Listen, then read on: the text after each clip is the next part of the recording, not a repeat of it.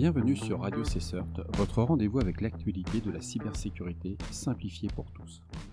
Je suis Marc-Frédéric Gomez et en moins de 10 minutes, nous allons découvrir ensemble les infos clés du 16 janvier 2024. C'est parti. Cybercrime. Un hacker crée 1 million de serveurs virtuels pour miner illégalement des crypto-monnaies.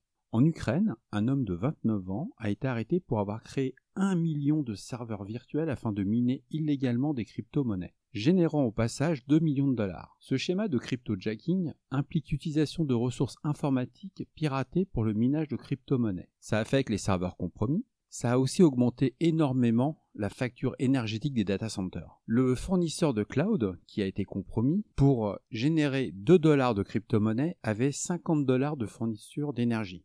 Autant dire que ce ne fut pas une bonne affaire pour lui. Europol et la police ukrainienne sont intervenus à la demande initiale du fournisseur cloud plus d'informations sur le site de Blipping et d'Europol pour avoir le nom des acteurs de cette investigation.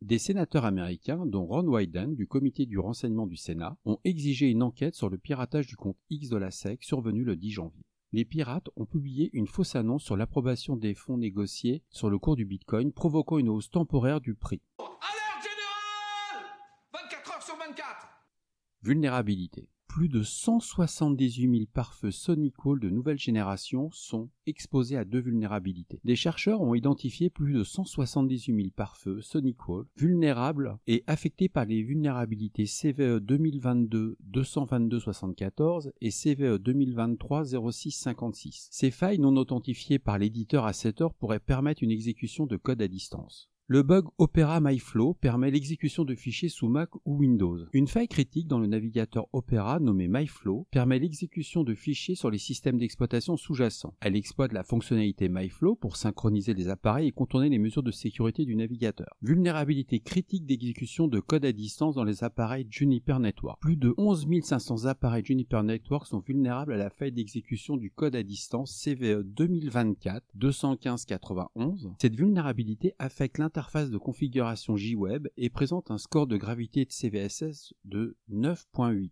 sur une échelle qui compte 10 points maximum. Les administrateurs sont instamment priés d'appliquer les correctifs pour éviter des attaques potentielles. Bon, en CVSS 9.8, on patch et on discute après. Sur une échelle de 10, il n'y a pas discussion, il n'y a pas photo. Mais Juniper prévient généralement ses clients sous contrat plusieurs jours avant la sortie de la vulnérabilité. Restons confiants. Enfin, une vulnérabilité qui fait beaucoup de bruit ces derniers jours, l'exploitation massive de 0 day d'Event Connect Secure. Il faut pas oublier que Ivanti a racheté la société Pulse Secure, spécialisée dans les accès VPN. Deux vulnérabilités 0 day, la CVE 2023 468 05 et la CVE 2024 218 87, affectent les appareils VPN Ivanti Connect Secure et Police Secure NAC, ou les anciens Gateway Pulse Secure, qui sont actuellement exploités à grande échelle. Ces failles permettent un contournement d'authentification et une injection de commandes et sont utilisées dans des attaques ciblant des entreprises de toute taille à travers le monde et quel que soit leur secteur d'activité. Des vulnérabilités menacent aussi des terminaux de paiement de la marque Pax,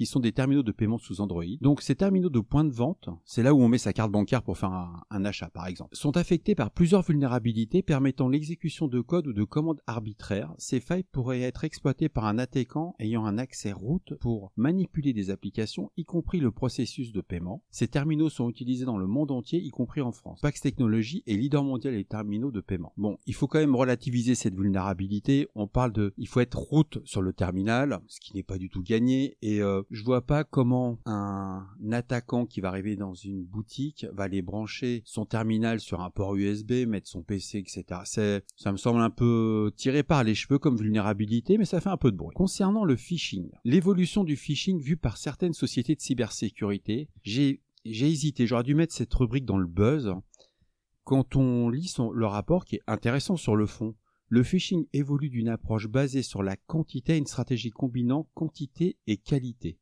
En un mot, ils vont faire du social engineering et ils vont cibler les gens via du spear phishing ou du bec en utilisant des messages soigneusement élaborés pour cibler des individus et des organisations spécifiques. Bon bref, rien de nouveau sous le soleil, juste une confirmation des professionnels de la sécurité avec 4 ans de retard de la vraie vie quoi. Ça fait 4 ans que ça existe, alors maintenant ils mettent de l'intelligence artificielle, ça fait vendre l'article et leur, euh, leur étude. C'est à prendre avec beaucoup de comment dirais-je, d'émotions euh, bienveillantes. Et ce dernier euh, article qui a retenu mon attention sur cette journée, c'est en géopolitique, c'est le risque qui a été identifié dans le rapport global du Forum économique mondial qui souligne que la désinformation et la mésinformation sont les plus grands risques à court terme. À long terme, les changements climatiques et les modifications des systèmes terrestres seront considérés comme des préoccupations majeures, mais l'évolution dynamique du pouvoir mondial et des technologies accentue ces risques. En un mot, grâce aux nouvelles technologies dont on parle énormément, et surtout sur l'intelligence artificielle, c'est un risque qui n'est plus à mettre de côté, c'est un vrai risque. Cela conclut notre revue de presse du 16 janvier 2024 en cybersécurité.